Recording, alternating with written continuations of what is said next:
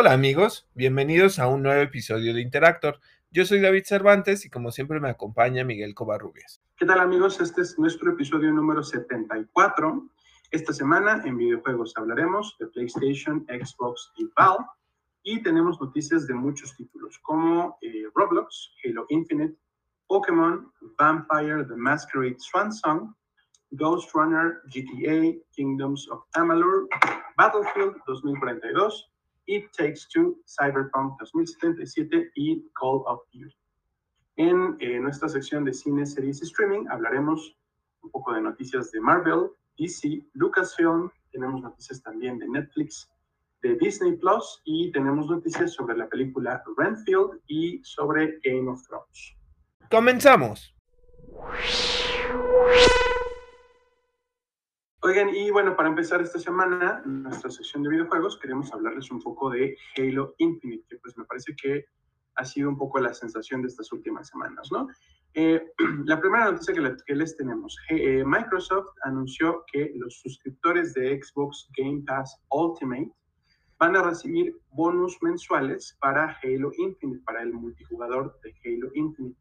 El primero de estos bonus eh, va a ser un bundle que eh, va a incluir un rifle de asalto MA40, dos boosters de experiencia y cuatro challenge swaps. Los challenge swaps eh, son estos ítems que pueden usar para cambiar de reto si es que no quieren hacer el que les aparece. Este bundle va a estar disponible por medio de la Perks Gallery si ustedes juegan en consolas Xbox, por medio de la app de Xbox en Windows y por medio de la app de Xbox Game Pass en dispositivos móviles. Otra noticia que les tenemos, eh, Jerry Hook, el jefe de diseño para 343 Industries, dijo a través de Twitter que eh, pues ya está al tanto del descontento de los jugadores de Halo Infinite con el sistema de progresión.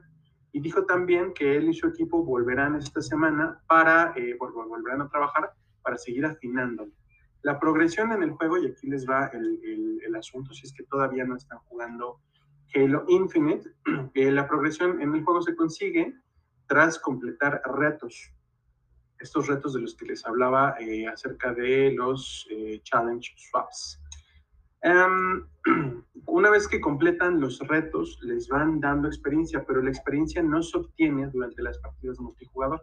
Si ustedes están jugando en modo competitivo en estas partidas eh, aleatorias no están ganando experiencia. Y eso es algo eh, pues que ha dificultado mucho el subir de nivel porque además se juega por pase de batalla. Es un poco como la, mecánica de Fortnite, donde eh, ustedes empiezan en el nivel 1, pues tienen hasta que acabe la temporada para llegar al nivel máximo, ¿no? Em, ¿Qué otra cosa? 343 prometió que se pondrán manos a la obra para combatir el cheating, las trampas. Estas trampas que se hacen desde PC, jugadores de PC han estado practicando el cheating contra jugadores, pues también de PC, pero, de, eh, de, Xbox, de consola. Eh, esta es una situación que ha hecho que algunos de estos jugadores que juegan en las consolas Xbox pidan que se elimine el crossplay, nada más y nada menos. Fíjense, normalmente hablamos de que el crossplay eh, pues es una virtud de las desarrolladoras, ¿no? Es una cosa que eh, ameniza y mejora mucho la experiencia del juego. En este caso, a muchos jugadores de Xbox se las está echando a perder porque todavía 343 Industries no hace nada para combatir las trampas de los jugadores de PC. Ya veremos qué pasa con esto. Estaremos siguiendo el tema muy de cerca. ¿Cómo ves, David? Pues mira, está, está bastante preocupante porque, como dices, o sea, es una facilidad, ¿no? Muchas veces se ve como una forma de compartir con otros jugadores, ¿no? Y sobre todo un título que disfrutas, como pudiera ser, este, no sé, Call of Duty o cualquier otro, ¿no? Pero el punto es eh, cuando eso se vuelve incompatible, ¿no? Porque justamente están aprovechándose de cosas. El otro día estaba escuchando justamente con cosas de Battlefield 2042, donde lo que decían es que hay una diferencia muy abismal entre cómo juega alguien de consola y que te das cuenta por el tipo de maniobras que puede hacer con alguien que juega con una PC. Y ahora, sé que son temas distintos el hacer trampa y el tener otras capacidades dentro de lo que te da una PC o una consola, pero era esto, ¿no? O sea, este sentido como donde a lo mejor compartir ya se vuelve como cierta em, injusticia de cierta manera y no lo quiero llamar como tanto así, pero el asunto es, ya no puedes jugar tan cómodamente porque entonces el otro tiene ventajas y lo que decían es que, por ejemplo, para el uso de ciertos vehículos es mucho más fácil maniobrar con el, el mouse, ¿no? Y entonces eso les da capacidades que los otros no pueden hacer. Em, ay, es que sinceramente creo que es algo muy padre, pero son experiencias tan dinámicas, de tanta competencia que al final, pues sí se vuelve este tipo de cosas, ¿no? Eh, lo que sí no condono es nada de que se hagan los cheats o las trampas, porque pues es muy, o sea, ¿por qué, no? O sea, ¿por qué quieres arruinar una experiencia que estás compartiendo con otros? Y siempre va a terminar siendo algo injusto. Entonces, em, Tal vez más que nada, creo que lo que sí debería de haber es baneo, ¿no? De los jugadores que hagan trampa, más que ya elimines el crossplay, porque siento que volverías a esta reclusión de, ah, solo jugadores de esto y solo jugadores de aquello, ¿no? O sea, eso es lo que a mí no me parece. Eh, eso es lo único que puedo decir, porque sí, como que tiene sus matices grises donde de repente dices Sabes que, pues, está mal que hagan trampa, pero, este, no quiero que quiten el crossplay porque es algo que se ha ido mejorando poco a poco. Eh, pues mira, la cosa es que tienen que poner manos a la obra porque uh, hay una cosa que dijeron. Dice Jerry Hook, sí, esperábamos exactamente que hubiera eh, cheating, pero no dice que estuvieran preparados para ello. O sea, todavía no se publica en ninguna medida. Eso a mí me parece pues, un poquito cínico de su parte, ¿no? Un poco desconcertante. Entonces vamos a ver lo que les decía, vamos a seguir eh, de cerca este tema, a ver cómo evoluciona. Estaremos hablando también con eh, jugadores de eh, Halo Infinite, porque ustedes saben que nosotros no jugamos Xbox todavía, pero pues los tendremos al tanto.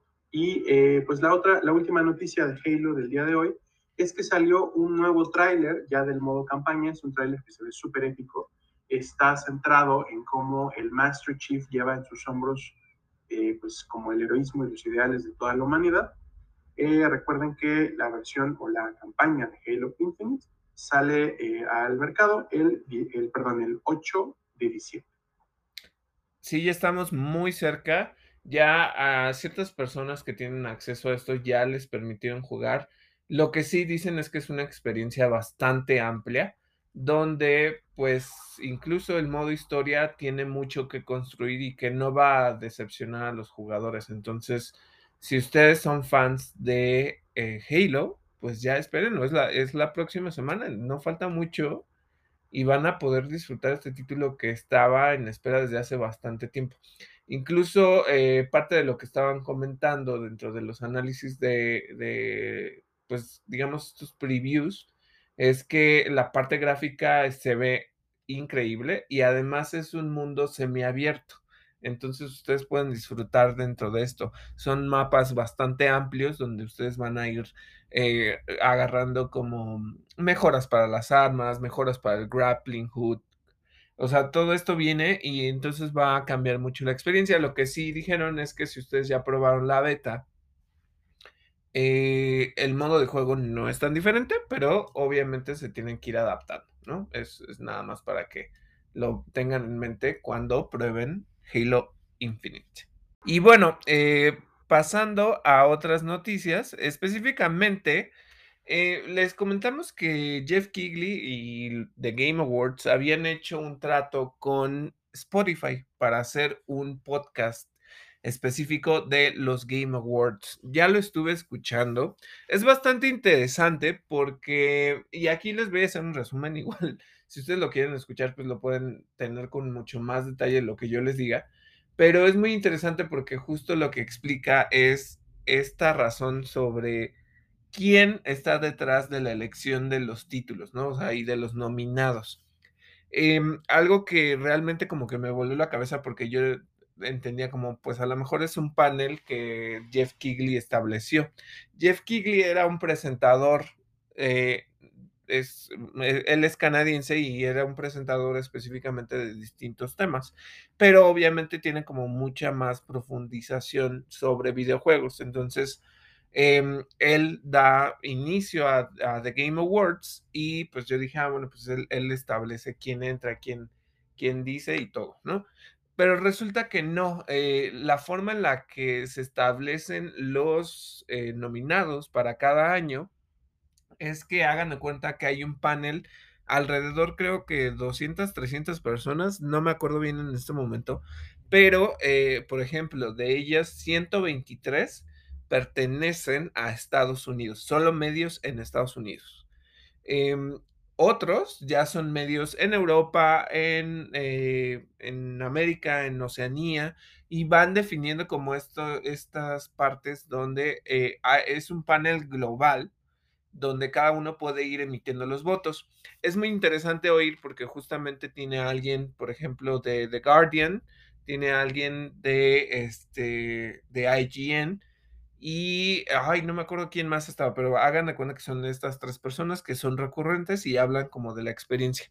El chiste es que él nos cuenta que eh, se manda a, a, cada uno de los grupos editoriales y ellos en un grupo selecto empiezan a escoger y dicen, bueno, pues eh, estas son las listas. Y también tienen que ver con el tipo de eh, decisiones editoriales que se toman dentro de estos medios. Porque lo que estaban diciendo es, bueno, yo, por ejemplo, tenemos nuestra lista de los, de los mejores juegos porque justo eh, tenemos un panel con personas que han jugado diferentes títulos, ¿no? O sea, que nos pueden decir, ah, bueno, este está muy bueno para carreras, ¿no? Y eso está bueno en RPGs. Entonces así van como limitando y haciendo más corta la lista hasta que lanzan sus eh, votaciones y dicen, bueno, estos son nuestros nominados y eh, el equipo de Jeff Kigley es el que va definiendo, por ejemplo, ah, bueno, pues de acá nos mandaron estos, de acá estos y empiezan a armar la lista total. Lo que él dice es que al final no es tanto como que él sea el único que los escoge, sino que, o sea, forma parte de ese núcleo en donde las empiezan a revisar las propuestas, pero él solo es como el intermediario, por, ponerlo de cierta manera. Entonces, em, es bastante interesante el saber cómo se eligen este tipo de premiaciones porque, pues, incluso se pueden llegar a sentir como injustas, ¿no? Porque muchas veces crees, ay, bueno, pues lo, lo delimitó el medio. No, algo que aún así es muy interesante es la perspectiva en lo que él lo ve, porque él dice que no se trata solo de una premiación en la que los medios tengan que definir, sino que también los jugadores forman parte de ese panel a través de los votos que ya saben que aún pueden emitir a través de thegameawards.com. Y em, lo que dice es que él trata de dar esta diversidad, esta variedad para que haya mucha selección y, y todo esto, ¿no? Me gustó mucho ver cómo ellos van definiendo qué tipos de ganadores van a tener, eh, lo que dicen, ¿no? Es qué tipo de quinielas van, van haciendo, ¿no? Porque también forma parte como de este ejercicio, ¿no? Y dicen, ah, bueno, pues le vemos más posibilidades a tal o cual juego. Em, eso es muy interesante. En el capítulo de esta semana, porque en el capítulo anterior fue justamente esta parte de la selección, de lo que hablaron es específicamente de este tipo de bueno, de todos los anuncios que, que se hacen en, eh, con trailers, ¿no? Entonces dice que este año va a haber muchos juegos que unos ya están existentes, otros no, pero que tienen un sinnúmero de, de anuncios, específicamente de lo que habló y me pareció interesante más que, que otra cosa es que dice que son nuevos títulos para consolas de nueva generación. Entonces, no sé específicamente porque él dice que hay un balance entre cosas que no hemos visto y cosas que sí, para que tampoco se vayan con la finta de ya me van a presentar esto, ya me van a presentar aquello.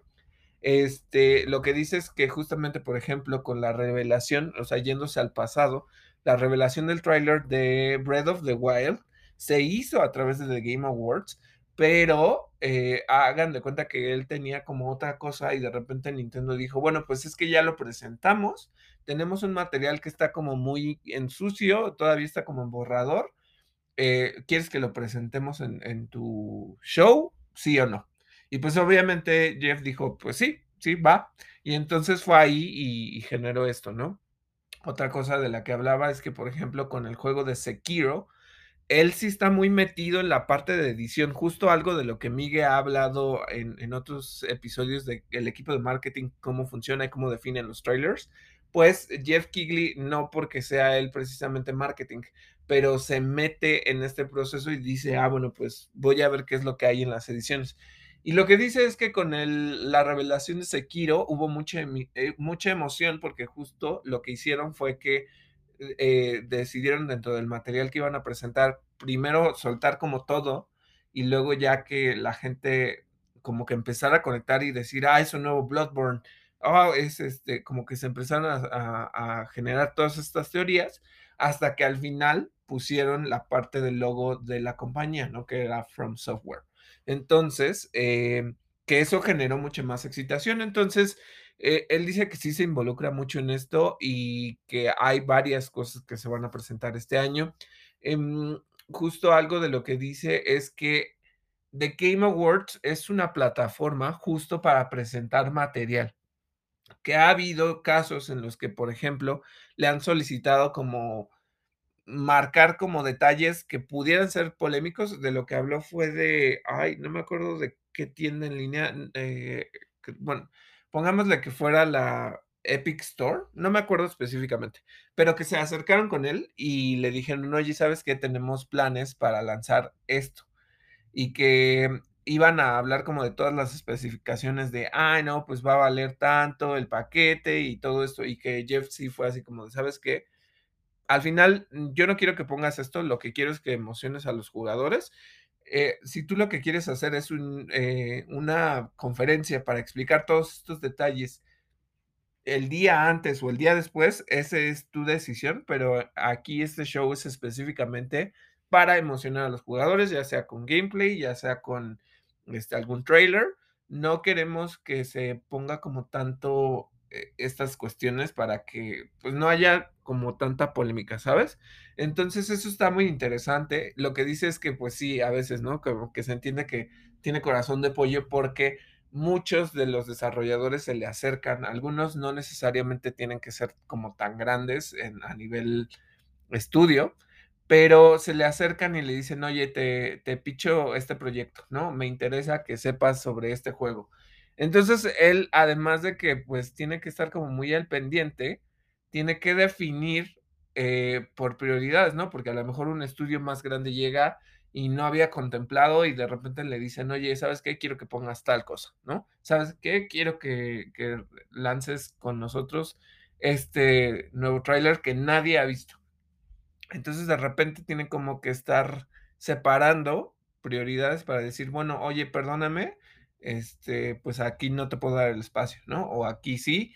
Y entonces eso es muy padre, o sea, saber cómo se realizan estos eventos. Lo que dice es que las dinámicas son completamente distintas, incluso el panorama que tenían como con la pandemia, porque dice que él como que en su cabeza dijo: "No va a haber nada", o sea, en el en los Game Awards del año pasado, él creía que no iba a haber nada para para presentar, porque justamente, pues, cómo la gente se había adaptado para trabajar desde casas y todo esto, ¿no? Entonces, él dijo: "Pues, a lo mejor no van a salir muchas cosas y el show va a quedar medio vacío", pero que se sorprendió mucho precisamente porque hubo muchos avances desde desde el home office y se lograron, y por lo tanto, pues, llegaron como todas estas sorpresas, ¿no? Incluso, pues, hablando como de eh, que a pesar de las circunstancias y de todo lo que jugaba en contra, pues, The Last of Us Part 2 ganó como mejor juego del año. Entonces, son todas estas cosas que va contando en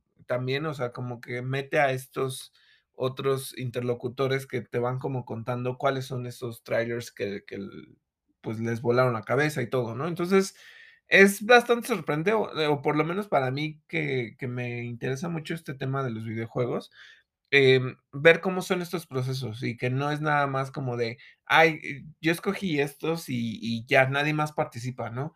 Em, eso es algo muy importante. Y justo aquí quiero retomar algo que Migue había hablado, porque lo llegan a mencionar ellos.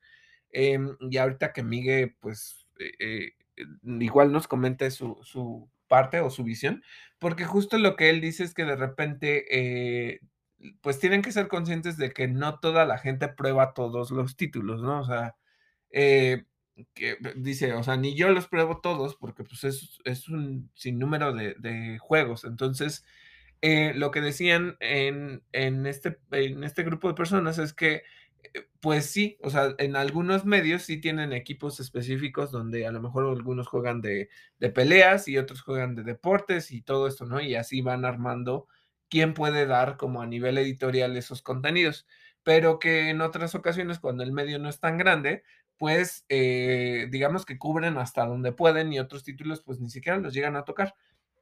Entonces la pregunta que hace Jeff Kigley es, bueno, o sea, esperamos que la gente se ajusta y que pues vote por lo que más le guste, ¿no? O sea, o por lo que más haya escuchado, eh, esperando que no lo hagan por simplemente así como de, ay, pues ni sé y, y a ver cuál va, ¿no? Dice, ¿qué es esto?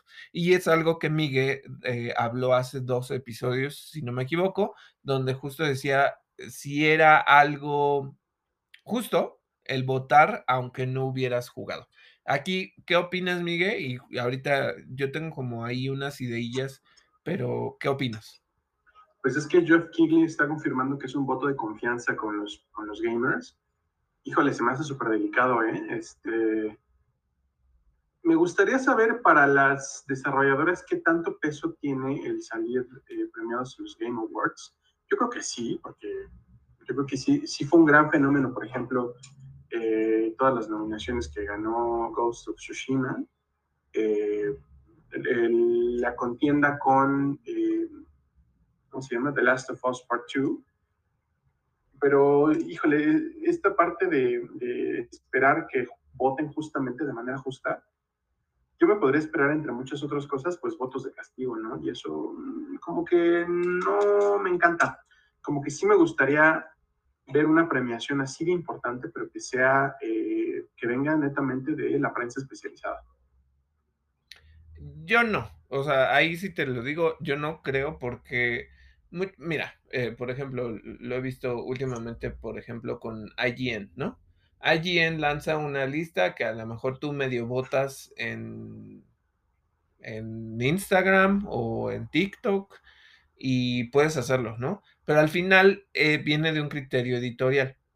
Eh, a mí sí me gusta que esta sea una experiencia en la que puedes emitir tu voto, ya sea informado o no. Es como en todo, o sea, en, en ese sentido de democracia, pues, puede ser gente que ni siquiera los ha probado, que ni le interesa jugarlos y nomás vota porque sí, ¿no? Y, y es válido. Por eso te digo, no soy partidario de que se cierre nada más a un solo lado. Eh, digamos que es una discrepancia entre tú y yo, pero no, no, una muy grave, ¿no? Otra cosa que lo que sí, y aquí les decía, son estas ideas que, que, puedo, que les puedo dar, es uno, por ejemplo, como con nosotros, ¿no? Ustedes pueden escuchar eh, los reviews y todas nuestras impresiones de lo que jugamos y de lo que vemos y lo que queremos compartir con ustedes, ¿no? Y, y muchas veces lo hemos hablado, la pluralidad, porque el hecho de que a lo mejor en este momento yo no juegue Xbox, no quiere decir que no me meto a ver qué es lo que está pasando con la industria, qué es lo que está pasando con esta consola o con los títulos o con las reseñas para contarles a ustedes, a pesar de que yo no lo juegue, ¿no? Entonces, esa es una cosa y el, el otro es, que siempre hemos tenido, bueno, o desde hace bastantes años, hemos tenido ya esta apertura del Internet. Entonces, si ustedes no tienen eh, o no pueden por alguna razón comprarse los juegos, pues siempre están los, los, los, walkthroughs, ¿no? Y siempre está esta parte de los gameplays para que ustedes, pues en ese como watch along, vean con las personas que, o con sus streamers favoritos eh, los juegos y los experimenten así. O sea, yo me acuerdo que en un tiempo en el que a lo mejor no me daba como tanto tiempo de jugar, yo sí me agarraba y, veía los walkthroughs, ¿no? O, o veía las reseñas, o veía todo esto, o sea, porque a mí me gusta y a lo mejor si en ese momento no lo compraba o no lo veía, pues así me informaba. Eh, no es necesariamente una obligación, pero creo que con eso se pueden hacer una idea de qué es lo que pasa en el mundo de los videojuegos y si ustedes quieren participar en estas votaciones, lo pueden hacer de una manera mucho más justa. Eso es lo que creo y mucha gente lo puede hacer. Entonces, pues eso, e, eso es lo que yo opino y me parece bien que siga como por ahí. Pues sí, puede que tengas razón. a fin de cuentas, eh, los votos no informados están en, todos lados y es verdad. Eh, se puede hasta reseñar un juego que uno mismo no ha jugado, ¿no? Si, si, si se pone uno bien a ello, a, investigar y a, y a ver contenidos, como dices. Exacto. Noticias de Xbox.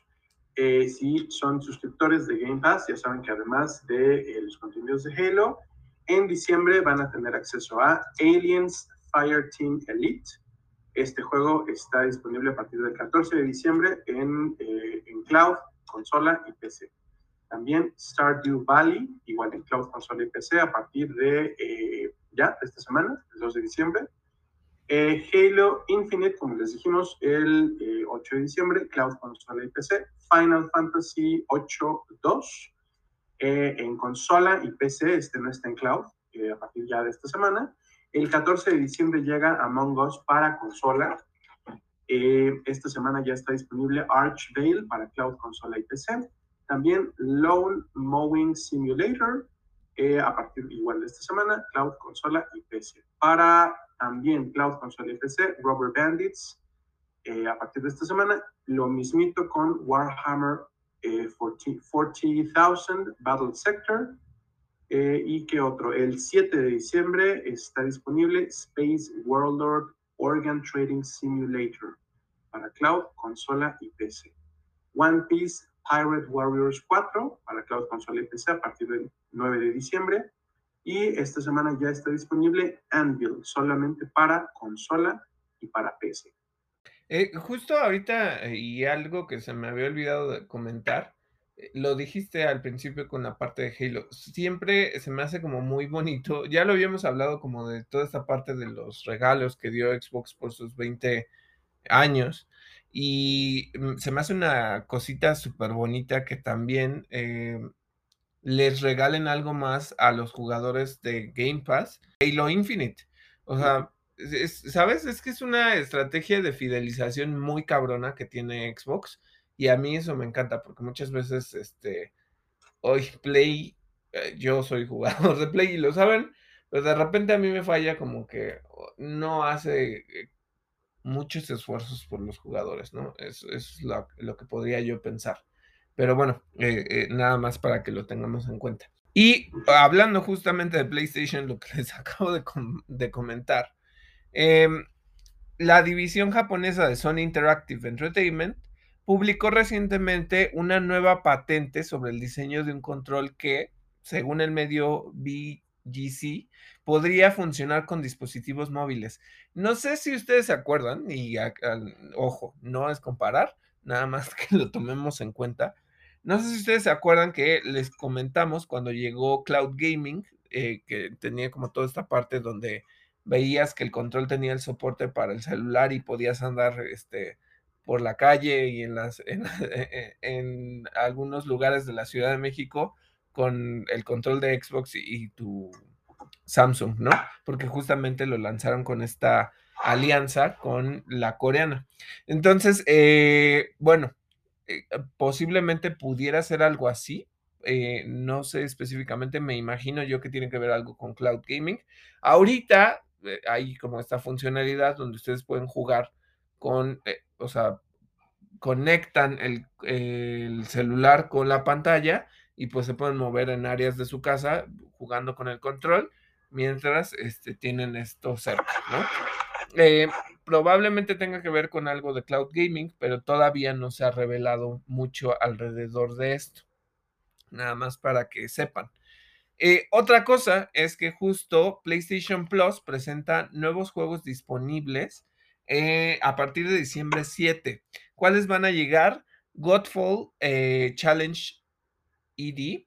Luego tenemos Lego DC Super Villains y Mortal Shell. Mortal Shell, recuerden que es este juego que se parece mucho y, justo con el tema que hablábamos la semana pasada, que es un Souls-like que eh, ustedes van utilizando como estos, justamente tiene mucha temática el juego porque el shell eh, eh, se refiere al cuerpo que utiliza este espíritu que se va cambiando de cuerpo, ¿no? Entonces está, está interesante, yo, yo sí lo jugaría, eh, pero no soy fan de PlayStation Plus por el momento.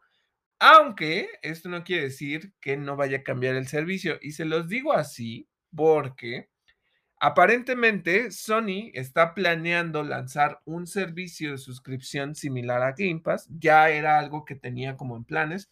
Ya se había mencionado en algunas entrevistas donde se había mencionado que lo que quieren es algo que sea igual de competitivo. Y el punto es que resulta que sí lo van a hacer, pero esto englobaría varios servicios, entre ellos PlayStation Now con lo que habría como dos, por lo que se entiende, dos sistemas de suscripción. Uno donde ustedes tendrían acceso solo a las funcionalidades de juego en línea y otro donde tendrían como toda esta parte de títulos exclusivos. No solo estos que están mencionados, por ejemplo, con lo que tenemos en PlayStation Plus, que serían títulos que pueden probar en el mes y mm, no es, es que en realidad PlayStation Now no es como que PlayStation Plus que diga, no es como que ustedes se, queden con el juego, es como un poquito para probarlo, ¿no? Entonces, eh, lo que se dice es específicamente que eh, va a englobarlo y el segundo eh, sistema de suscripción va a tener la parte de juegos exclusivos, demos y todo para que ustedes los prueben y con esto vayan, ¿no? Entonces, ahorita el nombre clave de este proyecto es Spartacus, de acuerdo con el medio Bloomberg. Eh, lo que también se está discutiendo es qué tipo de juegos. Sí va a haber juegos desde PlayStation 2, PlayStation 3 y PlayStation 4, obviamente. O sea, pero que haya cierta retrocompatibilidad, cosa que se le ha estado pidiendo mucho a PlayStation. Y con eso se sumaría ya este, esta parte. Mm, yo sí, yo sí diría que ojalá que lo hagan. El chiste, y eso es algo que habría que ver, es si van a trabajar con licencias específicas. Em, no sé específicamente si lo van a hacer o no. Eh, yo digo que primero tienen que lanzarlo y ver si es rentable, lo cual pues están viendo que con Game Pass lo es y con una vez que se lance como esta selección, pues yo creo que ya podrían hacerlo a través de este, por ejemplo, pagar por los por los títulos de otras eh, desarrolladoras. Creo que estaría muy interesante y es algo que construye mucho esa experiencia que en este momento Sony no tiene. Yo creo que hasta se tardaron, eh, pero no lo veo con, con tan buenos ojos, ¿eh? hasta no, creer yo, no me extrañaría que sacaran un servicio encarecido. Lo mismo que, ni siquiera lo mismo que Game Pass, porque la oferta que tiene ahorita Xbox pues está fabulosa. Eh, y además es pues, más caro. O sea, no sé. no, y, justo algo, y déjate de, que sea más caro. Específicamente Xbox, pues con todos los estudios que está comprando, pues ya no tiene que pagar tantas regalías, ¿no? O sea, para, para eso. Eh, si bien Sony también lo está haciendo, pues tiene que, o sea, tendrían que ser juegos, eh, digamos, solo de PlayStation Studios, que eso engloba, pues, por ejemplo, Guerrilla, aunque bueno, Guerrilla es más reciente, ¿no? Pero, por ejemplo, Naughty Dog, eh, Santa Mónica Studios, em, hay Insomniac, todo eso. Ah, por ejemplo, eh, a mí me gustaría mucho jugar Resistance. Resistance es un juego que nació con PlayStation 3 y que incluso llegó a, PSP y entonces pues son estos títulos que pues ya no puedes en ese momento jugar. Eh, a mí, por ejemplo, me gustaría mucho este, o sea, regresar a ese tipo de títulos creo que haría bastante bien. Pero veamos justo qué hace, cuál es el plan. No me gusta que lo dividan por dos, pero pues bueno, ya, eso es lo, lo más que se puede esperar de PlayStation. Y hablando justo de PlayStation, lo que les quería yo decir es que ahorita, si ustedes se meten, ya están las ofertas de fin de año y tienen un descuento de hasta el 70%. En algunos títulos, en otros es más bajo, pero hay de diferentes cosas, ¿eh? O sea, desde títulos de Assassin's Creed, eh, títulos de Batman, etcétera. Métanse y si ahorita como que tienen esta búsqueda de, juegos para pasar las navidades o las fiestas, pues eh, hay algunas, mm, bastante buenos descuentos para este tipo de cosas, ¿no? Entonces, pues ahí está una oferta que, que, pueden aprovechar. Ok, en otras noticias, Como parte del evento Steamworks Steam Deck, la eh, compañía Valve publicó en su eh, sección de preguntas, preguntas frecuentes que no están interesados en el desarrollo de títulos exclusivos para la Steam Deck. Esto se ha rescatado en medios a lo largo de la semana como una sentencia. No habrá títulos exclusivos para Steam Deck.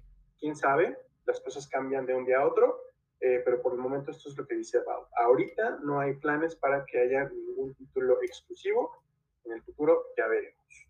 Mira, se me hace lógico, ¿sabes? O sea, porque al final Valve, pues no necesariamente eh, está apostándole a esto, está apostando a que pruebes su nueva consola. Y yo creo que con esto están lográndolo. Entonces, pues a mí se me hace bueno. O sea, se me hace bueno que ahorita no lo consideren como tanto así.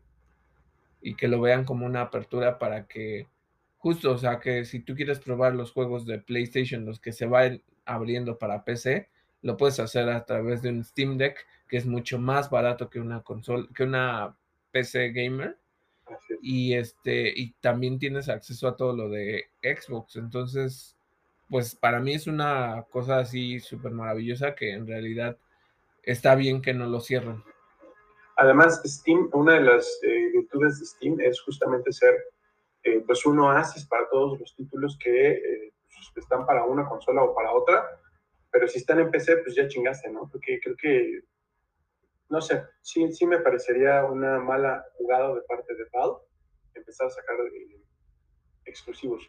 Creo que está es muy buena decisión. Otra cosa, hablando ya de algunos títulos, Vampire The Masquerade Swan Song, se trata de un RPG basado en narrativa y en elección, retrasa su lanzamiento hasta el 19 de mayo.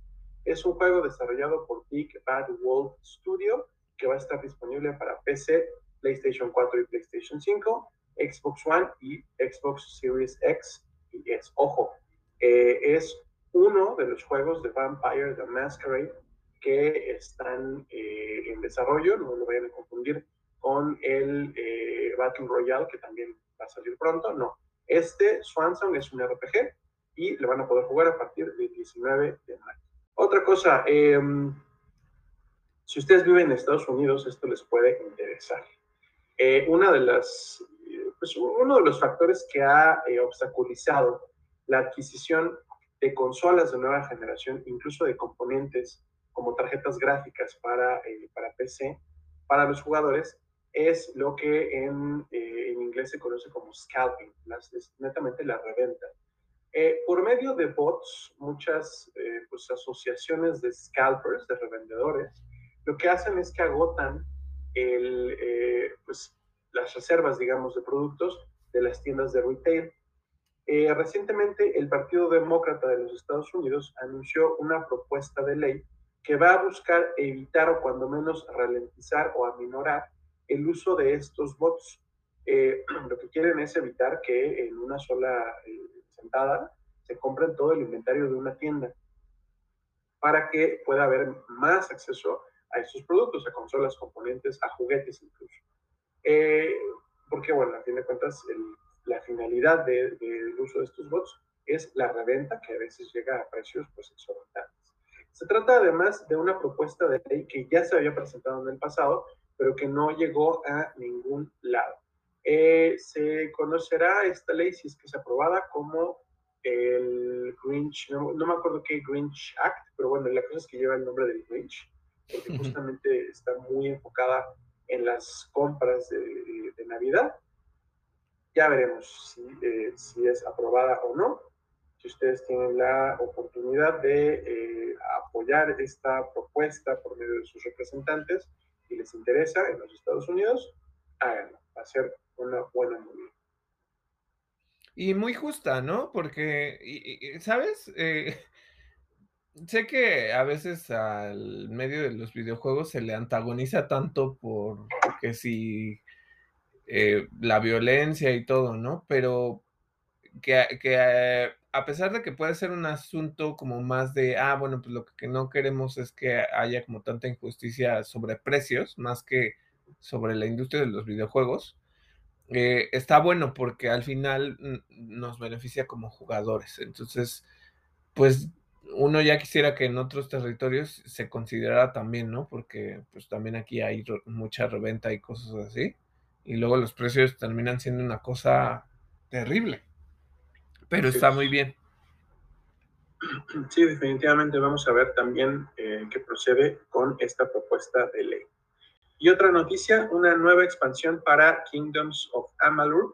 Es un juego que lleva 10 años en el mercado. Kingdoms, of Amalur We Reckon. Va a salir una nueva expansión, lleva por título Fates Worm y va a salir para PlayStation 4, Xbox One y PC para consolas de generación actual o generación anterior, como quieran ver, el 14 de diciembre. Va a contar, perdón, me va a costar 20 eh, dólares, 19.99. la cosa, la, eh, la curiosidad de esta noticia es que Nintendo Switch quedó fuera del anuncio. No hay noticias de que esta expansión vaya a estar disponible para la consola de Nintendo. Pero bueno, si ustedes eh, son fans, jugaron o todavía tienen acceso a una copia de Kingdoms of Amalur Re-Reckoning, van a poder expandir la historia de este juego a partir del 14 de diciembre. Bueno, pasando a otras noticias, eh, se anunció un nuevo DLC para Ghost Runner llamado Project Hell. De acuerdo con IGN, se trata de una nueva historia que saldrá en enero próximo. Va a costar 15 dólares y estará disponible para PlayStation 4, PlayStation 5, Xbox One, Xbox Series X y S, además de Nintendo Switch, PC y el servicio de cloud gaming de Amazon Luna. Otra cosa es que Roblox interpuso una demanda por 1.6 millones de dólares en contra del youtuber Ruben Sim, eh, o específicamente eh, su nombre real, Benjamin Simon, quien desde el 2010 ha publicado videos de juego y eh, ha obtenido ganancias por ellos. Ruben Sim está acusado de acoso sexual, amenazas terroristas y de intentar postear fotografías de Hitler en repetidas ocasiones. Hoy, no sé, eh, muchas veces hemos hablado específicamente de cómo se ataca a los eh, desarrolladores de contenido, pero también hay este tipo de cosas en donde, ay, no sé cómo ponerlo, o sea, que también los, los mismos creadores tienen posturas bastante negativas en ese sentido, entonces, uy, una lástima, porque pues pone en mal este tipo de plataformas, ¿no? Y está bien que como sea Roblox esté intentando eh, tirar esto y, que vaya con una demanda. Em, bueno. Eh, eh, Ojo, hay una cosa importante. Ha estado aterrorizando la, plataforma de Roblox, pero a los jugadores. Y el problema es que los jugadores, la mayoría de los jugadores de Roblox son niños pequeños. O sea, ha estado aterrorizando, acosando eh, y intentando como asustar con foto, o, no, sé si asustar, porque no sé si alguien le asusta una foto de Hitler, pero su rollo ha sido contra la base de jugadores. Entonces, por eso también pusieron manos a la obra. Están protegiendo a su fanbase, porque son pues niños. Sí, no, no, no, no. Niñas. Tienes completamente razón. No, y el chiste de lo que dices, o sea, lo más grave es por el asunto de acoso sexual, ¿no? O sea, así es. Como dices, o sea, mientras, o sea, puede hacer propaganda, supongo yo que nazi, pero pues no debería de.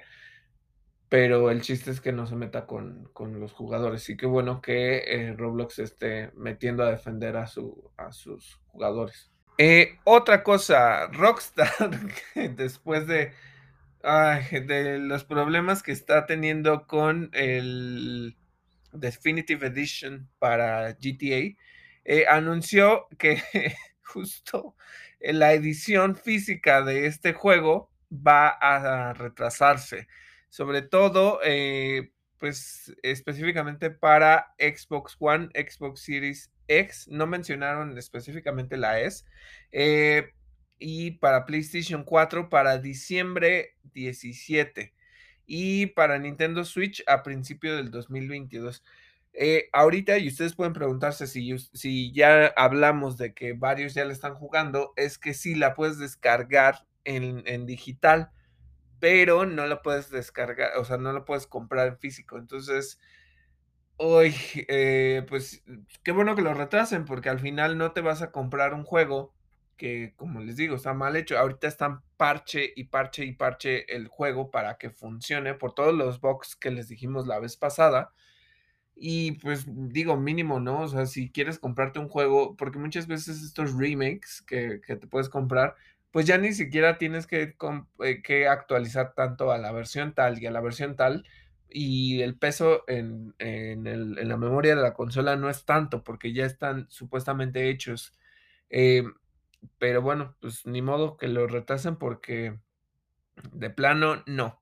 Y hablando de cosas, de parches específicamente, es la actualización 1.1.2 de Pokémon Brilliant Diamond y Shining Pearl eliminó unos glitches que estaban permitiendo que la gente, yo los vi, vi los videos, no lo hice. Eh, les digo que yo no soy como tan.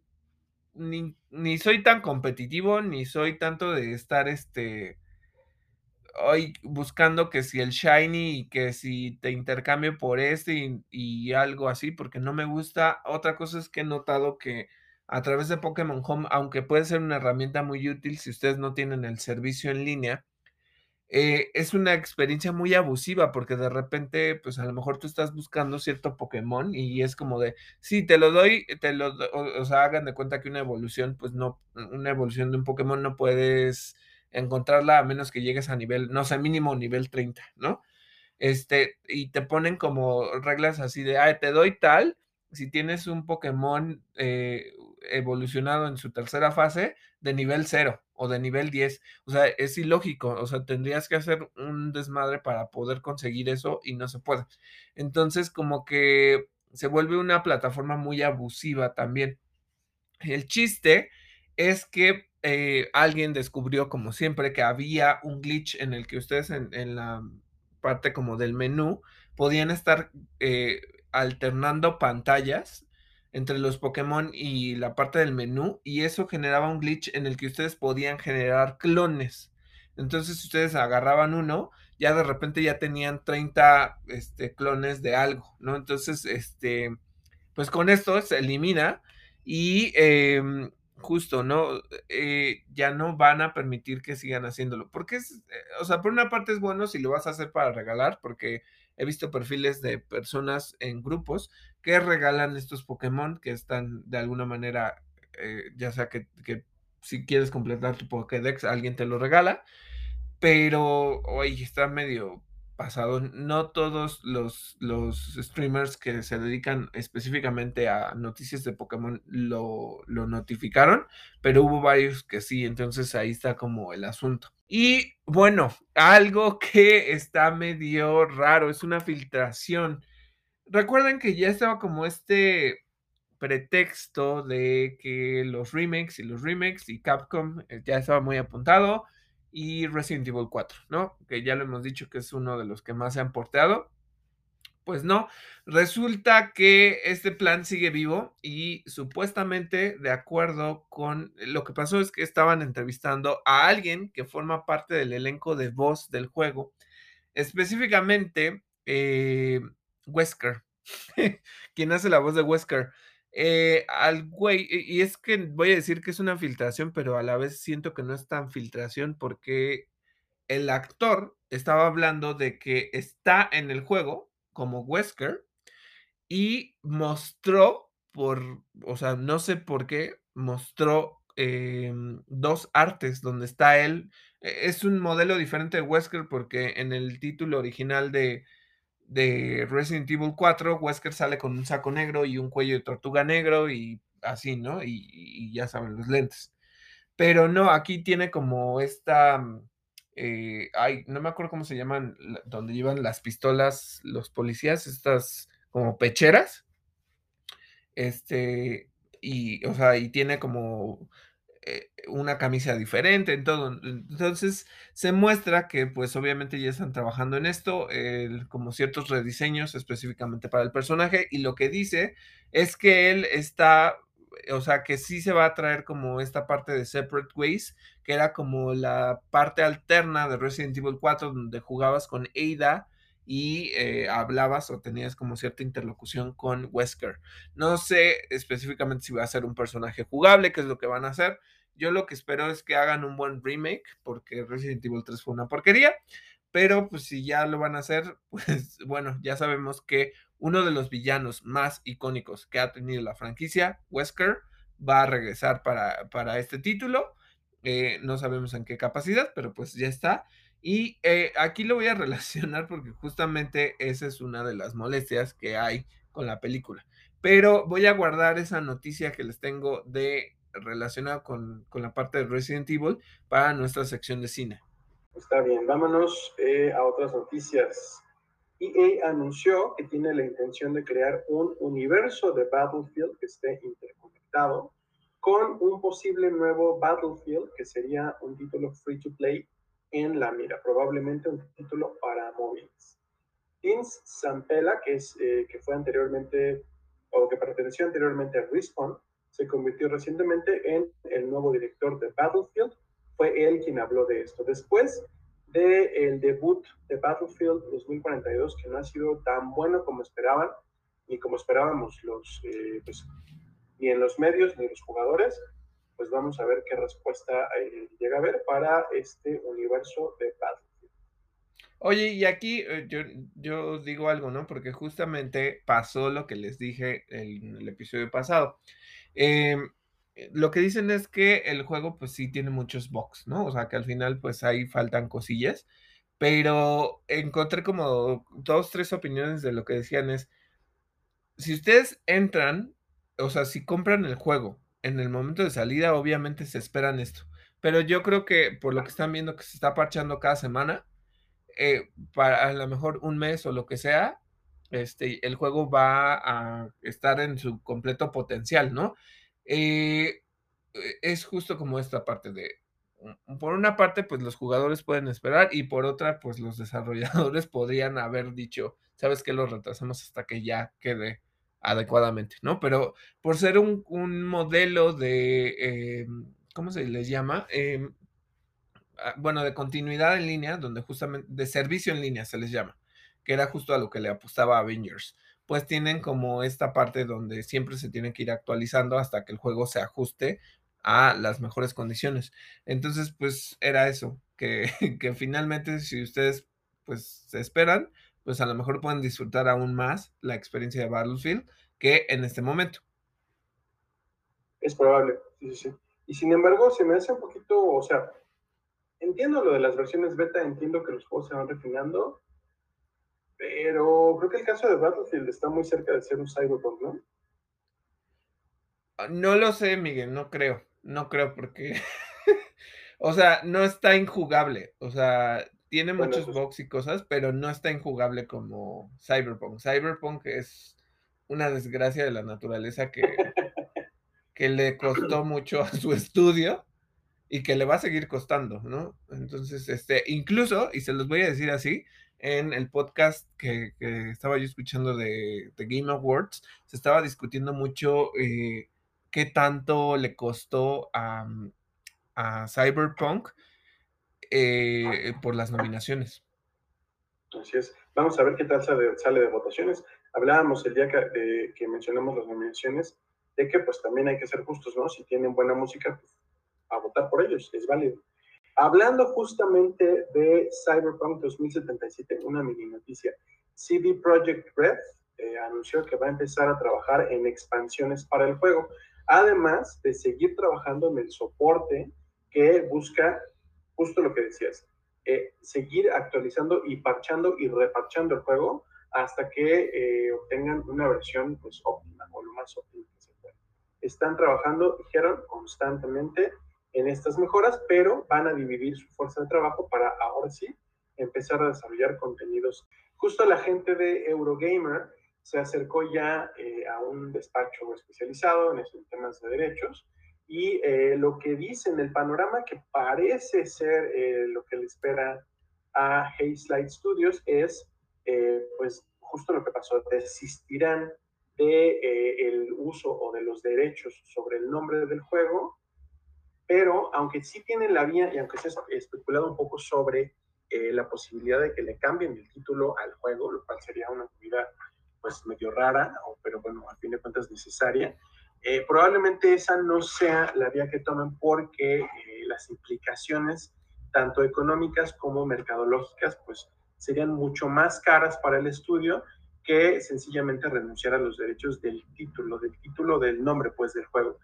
Lo que no sé es qué pueda implicar esto. Yo no sé si Take Two va a poder reclamar algún tipo de, eh, regalías, de ganancias, no lo sé. Si lo hicieran, hijo, me parecería una movida depredatoria completamente, ¿eh? no depredatoria, eh, carroñera. hijo, sería una injusticia total.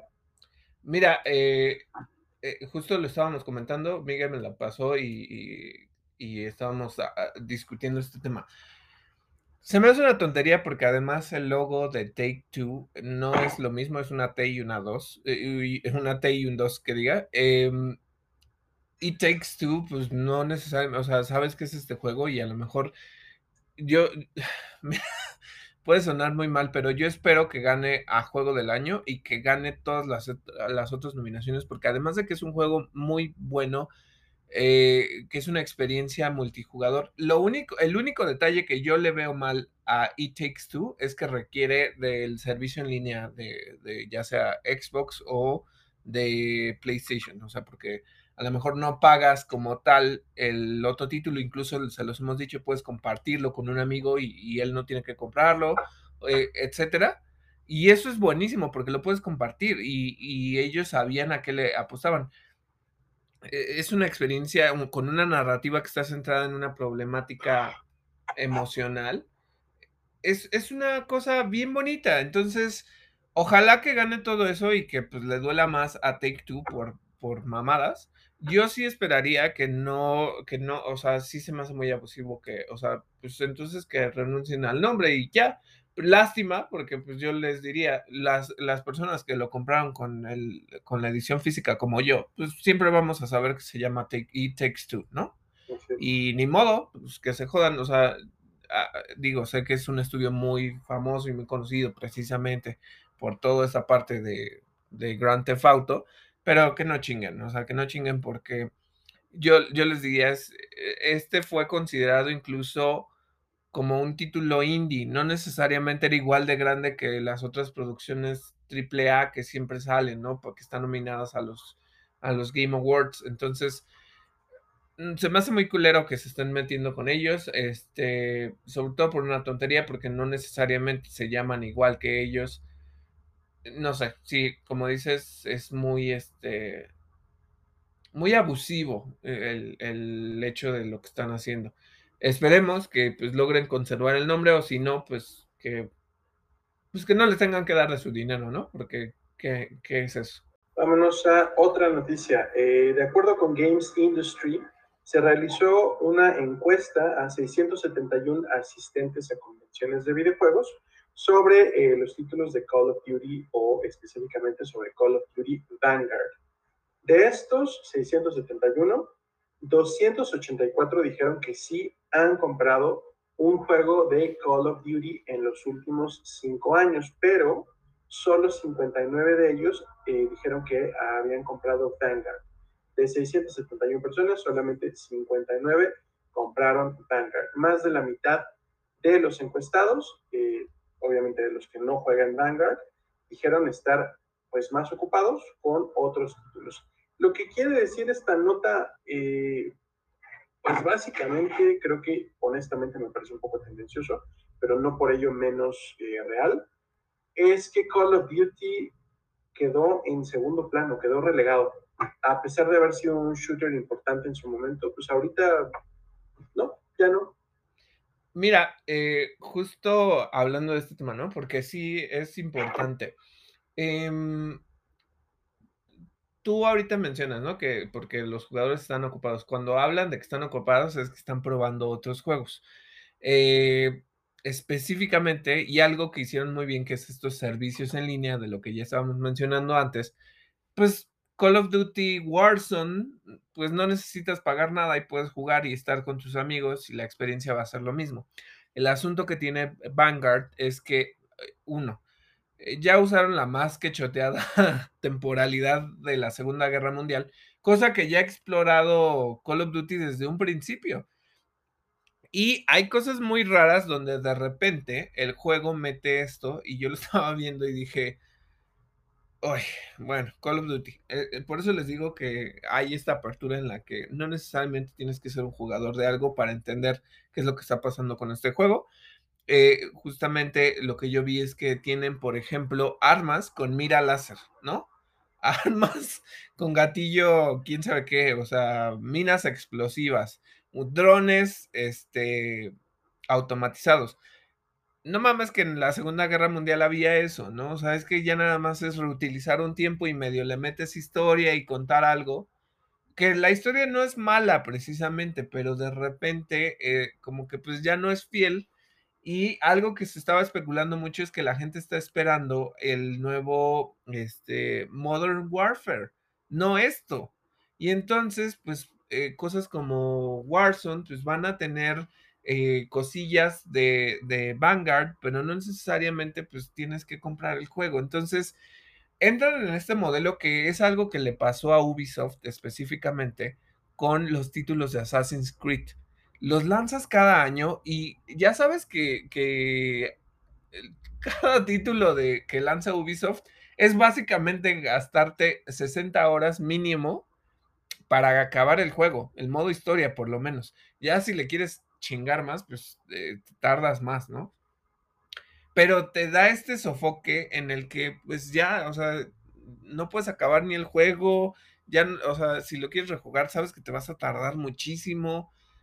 O, por lo menos a mí me ha pasado, ¿no? O sea, que yo digo, no manches, no, o sea, ya lo acabé, ya, ya lo voto el, el juego o lo guardo, pero ya, o sea, no lo voy a volver a probar. Y creo que pasa un poquito con eso, que ya están reutilizando muchas cosas y pues a los jugadores esto ya no les convence, ¿no? Entonces resulta que pues sí, prefieren jugar otra cosa y no lo han comprado o se están esperando y prefieren otro juego, ¿no? Y, es muy cierto que tú como jugador tienes que dividir tu tiempo y también tu presupuesto para ver, ah, bueno, pues este mes quiero comprarme tal cosa, ¿no? Y este mes, este tal. Y, y, justo lo hablábamos en hace unos episodios donde dijimos, bueno, para simplemente para marzo, febrero, viene una ola de títulos que si eres fan de todas esas franquicias, pues a ver cómo le haces para cuánto dinero vas a gastar y en qué momento los vas a jugar, ¿no? Porque muchos se retrasaron. Entonces, yo siento que pasa eso y pues lástima, ¿no? Lástima por Vanguard, pero también pues pónganse eh, a entender qué es lo que está pasando. Y eh, no, o sea, se me hace una tontería, pero bueno, a ver qué pasa. Vámonos a nuestra sección de cine, series y streaming. ¿Qué nos tienes, Pues miren, eh, ahorita justamente que viene como toda la parte de Spider-Man, eh, que diga No Way Home, em, Amy Pascal salió a dar varias declaraciones, entre ellas, y si ustedes se acuerdan de la semana anterior o la antepasada, no me acuerdo, recuerdan que tengo mala memoria, eso sí, deben de recordarlo. El asunto es que eh, ya habíamos dicho que Tom Holland ya había dicho, no, pues es que después de los 30 años yo ya no quiero este, ser Spider-Man y la, la, la. Pues no, resulta que de cierta manera no sé si fue como para cerrar el trato, que era algo que, que yo me quedé en, en, la mente como que cierta amenacilla de Tom Holland para que la siguieran haciendo, pues resulta que Amy Pascal confirma que se va a seguir colaborando con Marvel, específicamente con el MCU, para realizar más películas de Spider-Man y que eh, obviamente se prepara una nueva trilogía donde eh, Tom Holland va a ser el protagonista. Entonces, esto tiene que ver mucho con estas noticias en las que les hablamos de que el, al final, no porque sea un spoiler, pero eh, las notas de, No Way Home van a ser muy oscuras y esto va a cambiar la interacción con los personajes. Entonces, esto se va a ver reflejado en esta nueva trilogía y eh, pues por eso les digo, o sea, como que en cierta manera eh, es una forma de decir, vamos a seguir hablando de Peter Parker, vamos a seguir contando con eso. Entonces, bueno, pues, uy, eh, recordamos que la, la semana, eh, hace unas semanas estábamos hablando de eso y que yo les dije, bueno, para aquellos que son haters, pues ya se va a ir. y para aquellos que no, pues no. Entonces ahora les digo lo contrario, resulta que posiblemente se quede para una nueva trilogía, más allá de sus 30 años, y este, ni modo, ni modo haters, porque pues lo van a seguir viendo. Eh, Sabes que, perdón, hay una cosa que a mí me preocupa. Eh, si no es como lo, como lo dices, si no fue como una especie de chantaje de Tom Holland, si él genuinamente estaba diciendo, a ver, como que ya no quiero ser Spider-Man, híjole, se me hace súper violento que salga, que salga, perdón, Amy Pascal, pues para regresarlo de los pelos, ¿no? no, sé, Ay, no vaya a ser que lo estén poniendo un poco contra las cuerdas, ¿eh? Mira, una cosa puede ser que legalmente o contractualmente haya firmado un contrato y entonces pues está diciendo, no mames, o sea, pues a mí me firmaste y lo que yo les decía la vez pasada, tanto estás chingando que hay que rescaten a Spider-Man y que sigan el trato con, con, el MCU y la chingada, pues ahora te quedas, ¿no? Sorry. Este, no porque necesariamente sea una práctica adecuada, pero pues lógica, ¿no? Pues sí, eh, aunque él sí puede tener sus reservas, ¿no? O sea, sí puede sentirse como, como que ya se estancó, como que nunca se va a quitar el rol de Spider-Man O sea, sí puede ser que actoralmente tenga otras inquietudes, ¿no? Sí. Y otra cosa que yo te diría es que como Amy Pascal, no creo que te pudieras dar el, tanto el balazo en el pie. ¿Por qué? Porque si ya está viendo que ya se quiere ir y está dando esas declaraciones, esto involucraría que tendrían que hacer un nuevo casting de un Peter Parker, porque ella lo que asegura es que van a seguir contando historias de Peter Parker, no de otro Spider-Man. Entonces, eh, si ya está viendo que ya se va a ir, pues no puede confirmar que van a seguir hablando de eso porque al final se metería en problemas con los fans y con todo porque ya no va a ser ese Peter Parker, ¿no? Entonces, pues puede ser un juego de ambos lados, o sea, como dices, él puede estar teniendo dudas y ella puede estar abusando de esas dudas y obligándolo o realmente pues ya, ya lo sabe y por eso lo está diciendo para que pues no haya como tanto asunto, ¿no? Em, otra noticia que justamente tiene que ver con Spider-Man es que Kirsten Dunst dijo que le gustaría volver a trabajar en películas de Marvel, quizá como una Mary Jane más adulta. Eh, y esto viene pues como totalmente a, la especulación de que si está o no está en, el, en, la película. También se habla de que si está esta Emma Stone, etcétera, etcétera, ¿no? Todavía no lo sabemos. Eh, algo que sigo repitiendo es, lo vamos a saber en dos semanas. Em, a mí sí me gustaría que volviera Mary Jane y si la traen con, con, su Peter Parker o si la meten a este universo y está relacionada, pues está bien, ¿no? Es, es un poquito como la experiencia que hizo Into the Spider-Verse, en donde vemos a otra Mary Jane, ¿no? La, la, que sufre por la muerte de Peter Parker, ¿no? O a la tía May que reconoce y que sabe que pues quién es, quién sí es su sobrino y quién no, ¿no? Eh, a mí sí me gustó eso. Entonces, pues si lo hacen, está bueno. Y hablando de algo que está cagado es justamente eh, algo que, que, pasa a veces en México y que no necesariamente se aloca tanto la gente. Yo me acuerdo que para Endgame y para Infinity War, pues no me acuerdo si hubo preventas. En Estados Unidos es una cosa loquísima que siempre ha estado desde hace muchos años. En México como que no tanto. Y esto pues se ha ido construyendo específicamente con las películas de videojuegos y más con las del MCU. Eh, pues resulta que en México también la venta estuvo loquísima. Eh, el sitio de Cinemex y el sitio de Cinépolis, que son las cadenas más grandes en México, se colapsaron inmediatamente en la medianoche del domingo. No se podía comprar. Ojo, aquí lo voy a decir así, no soy tan intenso, soy intenso hasta ciertos niveles porque yo sí quería tener boletos, pero yo no me atreví a ir a, los, a las filas, a los cines. Sé que mucha gente sí fue y válido, es sus decisiones, pero a mí no me gusta. Entonces yo dije, pues a ver cuándo consigo boletos, ¿no? Pero neta, la página así se caía, se caía, se caía, no podías comprar nada. Em, entonces es una problemática total.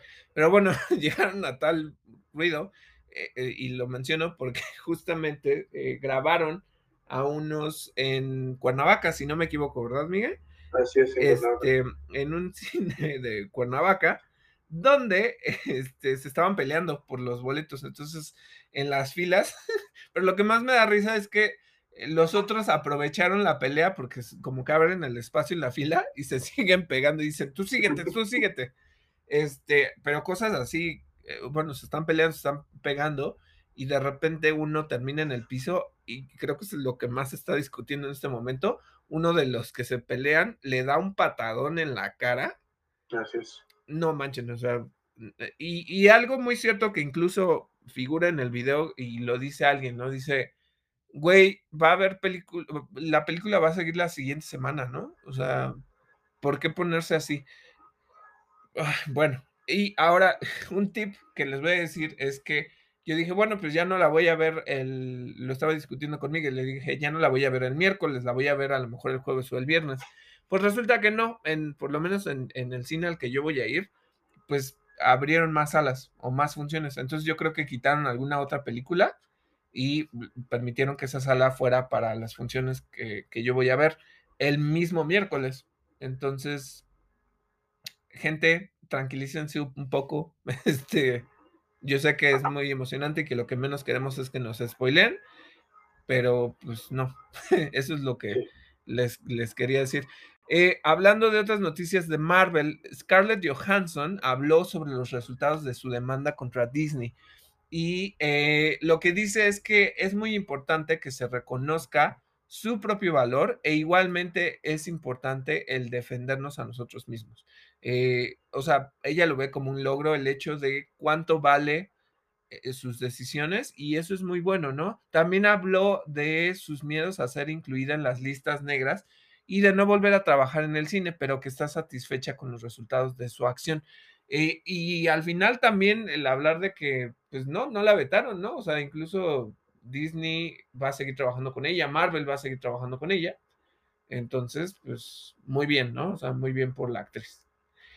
Em, otra cosa, Kobe Smulders, si ustedes la recuerdan como la actriz que hace de María Hill, también va a regresar a eh, como parte del elenco para Secret Invasion junto a Samuel L. Jackson y va a volver a interpretar este papel como la, pues voy a decir, subdirectora de Shield, porque en los cómics siempre ha sido, bueno, más bien no siempre, pero ha sido la directora de Shield y también ha sido la directora de Sword en algunas ocasiones. Entonces, pues veamos cuál va a ser su papel. A mí siempre me ha caído bien, pero siento que le han restado como algunas escenas de acción no como a Emily Van Camp, que justamente pues es este, una de las agentes, o como cualquier otro que tiene como más estas secuencias de acción. Eh, yo sé que pues ella también sale disparando, pero creo que deberían de ponerle un poquito más de foco, ¿no crees? Sí, definitivamente creo que eh, ese pedacito de acción en el que eh, intenta evitar que Loki y Hawkeye escapen en la primera película de Avengers, me gustó mucho. Yo dije, esa es la María Gil que quiero ver, y luego de eso ya no. Eh, después los atacan en el Helicarrier y ella es lo mismo, se defiende, dispara, pero no, no, no hace gran cosa tampoco en Capitán América. Entonces, sí creo que ya le toca, ¿no? Sí, sí, sí, sí. Creo que, eh, por ejemplo, cuando es en Capitán América el Sol y el Soldado del Invierno, cuando, por eso les digo que ahí de repente está la Agent 13 o esta este, Peggy Carter, no Peggy Carter, no, este, ¿ay cómo se llama la sobrina? Esta, Sharon. Sharon Carter, sí, Sharon Carter, y ella es la que se está ahí peleando y pues María Hill, eh, aunque esté escondida, pues medio sale, ¿no? Entonces, pues yo creo que debería de tener más peso, pero pues veamos qué es, qué es lo que hace en esta serie. Ah, y recordemos que eh, Sharon es también la Power Broker. Ah, sí, cierto, sí. Y antes de que continuemos con las noticias, quiero contarles sobre esto que les guardé de Resident Evil. Justamente lo que pasó es que el actor que hizo a Leon Kennedy está sufriendo pues el backlash de la película. Eh, como yo les dije en nuestra reseña sin spoilers, em, lamentablemente el personaje queda hecho una burla.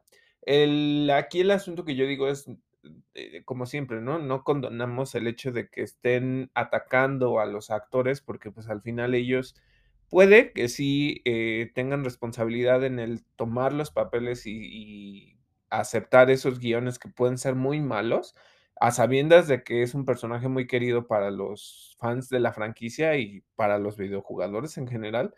Y bueno, lo tomó, ¿no? Entonces es algo que, eh, pues ahí está un poco bajo su control y otra cosa no, ¿no? Porque a lo mejor él aceptó el trabajo y después vio el guion y el guion es una cosa que les digo, ah, queda muy mal. Tanto él como Wesker quedan mal, mal, mal, mal, mal. Em, entonces, bueno, yo lo único que digo es, sean em, coherentes en, que sí es un actor, sí es una película muy querida y es una de las franquicias más apreciadas dentro de los videojuegos, pero pues no ataquemos, ¿no? A, lo- a los actores. Y eso es lo que les quería decir respecto a Resident Evil en el cine. Vámonos a noticias de Netflix. El actor Yaya Abdul Mateen II echó a andar su propia compañía productora, eh, la llamó House 1110, y eh, lo primero que hizo es entrar en una asociación con Netflix para estelarizar y producir cintas de la compañía. Además de esto, el actor dejó el cast de la película Furiosa, de la saga eh, de Mad Max, por básicamente conflictos de agenda. Y claro, se entiende, ¿no? Si ahora va a ser productor y estrella de Netflix, pues igual ya no le da mucho chance. En su lugar a eh, la producción de Furiosa entrará el actor Tom. Eh, otra otra eh, persona, otra actriz que eh, pues básicamente hizo lo mismo que Yaya Abdul Mateen es Halle Berry, quien entró también en asociación con Netflix luego de su éxito como productora en la película Bruce. Su asociación con Netflix es también para producir y probablemente dirigir y actuar en películas. Otra cosa es que Damon Albarn, el eh, músico que originalmente eh, estuviera en Blur y que es el frontman de la banda Gorillaz, confirmó que ya trabaja con Netflix en una cinta, eh, pues se presume que de animación, pero todavía no se ha dicho exactamente de qué estilo, justamente eh, estelarizada por el grupo Gorillaz. Es algo que a mí me hubiera mucho, eh, me hubiera gustado mucho ver con Daft Punk, pero pues ni modo, ya no nos, no nos vamos a poner a llorar en Eh, este momento por Daft Punk. Algo que, Eh, que te diría, ay, perdóname, Miguel. Algo que te diría es que Gorillaz ya ha hecho este tipo de cosas de innovación y de narrativa. O sea, sé que siempre se ancla mucho como a los personajes que crearon para el grupo. Eh, hicieron una campaña publicitaria donde justamente, pues, ustedes podían oír como parte de un disco, no me acuerdo específicamente cuál, y podían ver como, eh, videos específicos. Entonces, eh, yo creo que ya llevan como cierta experiencia y se me hace padre que sigan colaborando con con Netflix, por ejemplo. Ah, Pues sí, sí, vamos a ver qué sale. Y si, sobre todo si es una película de larga duración, vamos a ver si, si no sé, si empiezan a construir algo a mí me interesaría. Y sobre todo por la música, pero los personajes también. Por ejemplo, tengo una prima que pues se los ha seguido desde siempre, es completamente generación Gorillaz. Entonces, pues va a estar, va a estar bonito y va a estar interesante. Más noticias eh, de Netflix. Rupert Grint, el actor que eh, participó en la saga de Harry Potter como Ron Weasley, estelarizará eh, la antología de terror de Guillermo del Toro eh, llamada Cabinet of Curiosities. Ya se está grabando y Rupert Grint queda al frente, al frente del cast.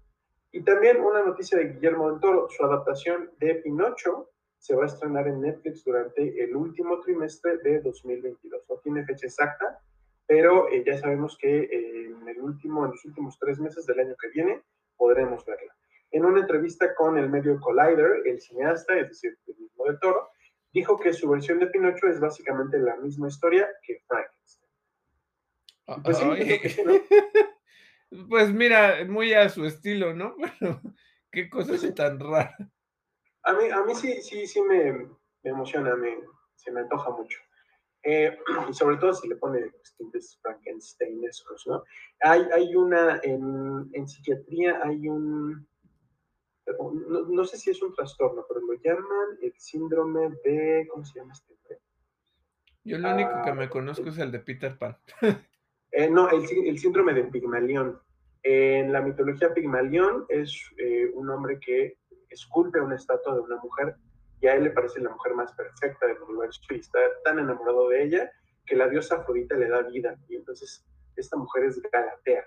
Es un mito este, antiguo, pero eh, el síndrome habla de cómo ciertas personas hacen lo que en inglés se conoce como grooming. Cuando uno está como constantemente preparando o modificando, influyendo en la personalidad y en el estilo de otra persona para eh, moldearla, para hacerla como uno espera o como uno desea internamente que sea. Yo creo que de eso va mucho, eh, pues quizá Pinocho, no sé si Frankenstein, pero pues vamos a ver qué, con qué nos sorprende, nos sorprende del todo. Eh, otra noticia es em, que salió el primer vistazo de la secuela de la masacre de Texas, de, Texas Chainsaw Massacre, que estrenará el 18 de febrero. ¿Tú eres fan del terror? ¿Te gusta eh, la masacre de Texas? Creo que no vi la original, creo que la única que he visto es la versión más actual, le voy a llamar así. Em, sí me gusta ciertas cosas de las películas de slashers. Antes era mucho más de estas películas como pseudo snuff, como por ejemplo Hostal o este So, ¿no? Em, pero no soy como tan fan de La Masacre de Texas. Probablemente esta eh, secuela, esta, esta, película sea secuela de la segunda que dices, de la, de la que es más actual, ya veremos. El 18 de febrero va a estar ya disponible. Bueno, y pasando a otras noticias, y aquí les voy a hacer una pequeña reseña o lo que sea. No, no es como tal una reseña, les quiero hablar de mi fascinación por la serie de Chucky y les tengo una noticia que está relacionada. Eh, esta serie me está gustando muchísimo porque ya les había dicho que como que hace, eh, sí mira a, a, las películas anteriores, pero no me había yo dado cuenta que en realidad está integrando todas las películas anteriores. Esto quiere decir, las voy a enlistar. Chucky, eh, Chucky 2, Chucky 3, eh, la novia de Chucky, el hijo de Chucky, el, eh, la maldición de Chucky y el culto de Chucky. Entonces son siete películas que está englobando esta, esta serie. Está muy, muy, muy buena porque de repente, ¿saben? Me tuve que regresar a entender como el lore de, de, de Chucky. Y entonces, pues ya, ya me hizo sentido porque la serie, pues mete mucho, trae, y esto es ligeramente spoiler, trae de vuelta a Jennifer Tilly, eh, trae de nuevo personajes que son claves dentro de la franquicia de Chucky y que ustedes no habían sabido de ellos y los trae de vuelta. Y entonces es una cosa, es una experiencia súper padre porque no lo había yo visto que una serie, pues, como que englobara todo esto, a pesar de que, pues, se puede sentir como que es un una, no degradación, pero como que, pues, es menos porque es una serie, ¿no? Y entonces, eh, está rescatando muchos aspectos de la película. Todo lo todo lo que ha pasado en las películas tiene continuidad con lo que está pasando en la serie. Entonces, em, ya, o sea, me regresé a esto y me me trajo como muchas ideas. No sé si ya acabó la temporada o qué pasó, porque yo había lo que pasa es esta noticia que les vengo a decir. USA Network y Sci-Fi anunciaron la renovación de la serie Chucky para una temporada 2 que va a salir en 2022. Ahorita, si no me equivoco, va en el capítulo 6. No sé cuántos va a tener, porque no me acuerdo específicamente cuántos iba a tener, pero eh, yo no sé si ya fue el final de temporada esta semana o si viene la próxima semana. No lo sé, porque como que termina eh, en el episodio pasado dije, ah, bueno, creo que sí lo dejaron como pendiente. No, eh, eh, como que me queda mucho la duda, pero por mí que haya más capítulos, porque si no, sí la sentiría muy corta. Por mí, esta serie está haciendo un gran trabajo y esto me habla de algo que me puede parecer interesante, como por ejemplo con lo que van a hacer para Hulu de Alien y lo que van a hacer para, para Depredador. Si van a tener como esta retro, ¿sabes? Como que todo el contexto, sí, sí, sí, sí, que todo el contexto de la serie esté eh, metido ahí, un retcon. O sea, pues muchas veces lo hacen, ¿no? Entonces, no sé, quiere, quiere, em, me entusiasma y qué bueno que ya, hay, que ya se anunció la segunda temporada de Chucky. Sí, y supongo que es que esto que estás celebrando, pues es lo que pasa cuando nerds de una, eh, pues de una propiedad o de una franquicia se ponen a hacer este trabajo, ¿no? Felicidades a los creadores de Chucky. Exacto, sí, sí, sí, o sea, porque se siente que están rescatando todo. Hay unos cameos que dices, ay, no manches, o sea, el capítulo de esta semana me, o sea, fue, me voló la mente. O sea, fue una cosa muy, muy padre. Órale, quisiera decir que la voy a ver, pero honestamente jamás voy a verla, nunca. Bueno, porque a Miguel no le gusta el terror. Mi recomendación con Miguel es que no es como tan de terror, ¿eh? Pero... No, no, pero mira, sí hay algo que me traumó al nivel de la miniserie de eso, cuando era ah, niño, fueron las dos primeras. Bueno, pues eso sí, pero digo, si no le tienen miedo y todo esto, no está como tan de terror, está buena, o sea, porque me gusta que sigue considerando cosas de toda la franquicia, pero bueno, véanla y a mí sí se me hace como la recomendación. Otra noticia que tenemos, resulta que eh, va a haber una película de Drácula eh, que se va a llamar Renfield y que va a estelarizar Nicholas Holt y Nicholas Cage, que va a tomar el papel de Drácula. Renfield es justo el lacayo de Drácula en la novela de Bram Stoker y la película estará ambientada en el presente. Se me hace curioso cómo lo vayan a hacer. Eh, yo decía justo que Nicholas Holt eh, me cae muy bien, por ejemplo, en series como eh, The Great, donde aparece junto a Elle Fanning y es justamente está ambientada en Rusia sobre esta, si no me equivoco, es Catalina la Grande.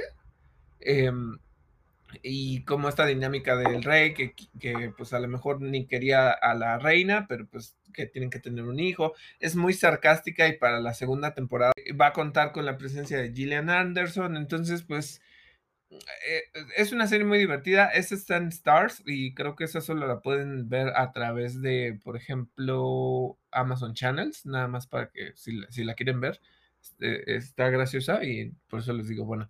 Entonces, esa es una de las cosas y una noticia que pues está haciendo como un poco de ruido específicamente por la cantidad de dinero que se gastaron.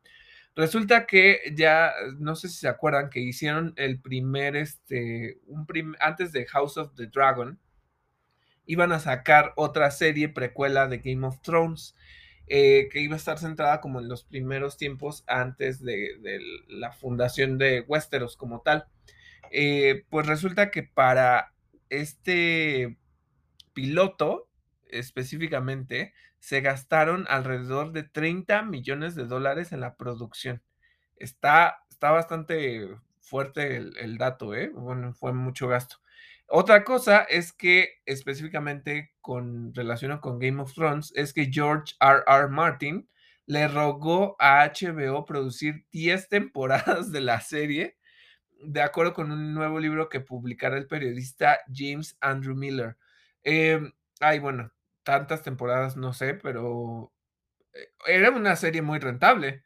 Y si hubieran desarrollado mejor los personajes, por lo menos, no sé, sí, una temporada más y que le hubieran metido el presupuesto para, para que llegáramos a esta culminación donde a lo mejor viéramos algo con, con Daenerys, pues, ok, ¿no? Pero Uy, no sé si otras dos más hubiera estado bien. ¿Tú qué opinas, Miguel? Pues, mira, el backlash, no, sé si hablar de backlash, pero las reacciones del público con eh, la última temporada, yo no creo ya que hubiera como aguantado mucho más la serie. Digo, si, si planeaban 10 temporadas, pues la cosa hubiera sido diferente, ¿no? Sencillamente. Quizá eso hubiera minorado eh, pues, las decisiones tan apresuradas que tomaron para terminar la serie eh, y estaríamos ante otra historia, no lo sé, pero pues como Game of Thrones dejó un poco una huella medio mixta, medio agridulce, la verdad es que no sé, no sé qué pensar. Vámonos a noticias de Lucasfilm. Tenemos dos noticias relacionadas con Star Wars. La actriz Ivana Sakno, eh, quien actuó en Pacific Rim Uprising, se unió al cast de la serie Ahsoka, aunque en un rol secreto. Todavía no se sabe exactamente quién va a ser, pero ya se une al cast. Otra noticia es que según Temuera Morrison, el actor, eh, la serie The Book of Boba Fett va a llenar muchos huecos en la historia del personaje, pues si no es para menos, eh, van a explorar el pasado de eh, Boba Fett, aunque, eso sí, pues la serie hasta el momento solamente va a contar con siete episodios. No se sabe todavía será una única temporada o si nos, entre comillas, sorprendan con la confirmación de una segunda temporada conforme vean el éxito o no éxito, aunque yo creo que sí, de la serie. Recuerden que estrena el próximo 29 de diciembre. ¿Tú tienes expectativas sobre esta serie, David?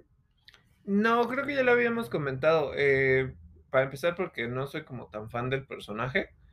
Em, me llama la atención que sí exploren un poquito como el pasado, pero tampoco es como, ay, sí, wow, este, me muero por ver Boba Fett. No. Está bien. No será para todos. Total, ahí viene Ahsoka también, ¿no? Sí, o sea, yo ya saben que yo Jedi estoy dentro. Sin Jedi la veo, pero no necesariamente me emociona. Y sí la vamos a ver porque obviamente vamos a hacer nuestro análisis como con cualquiera de las otras series de Disney y de Marvel, pero tan fascinado no estoy.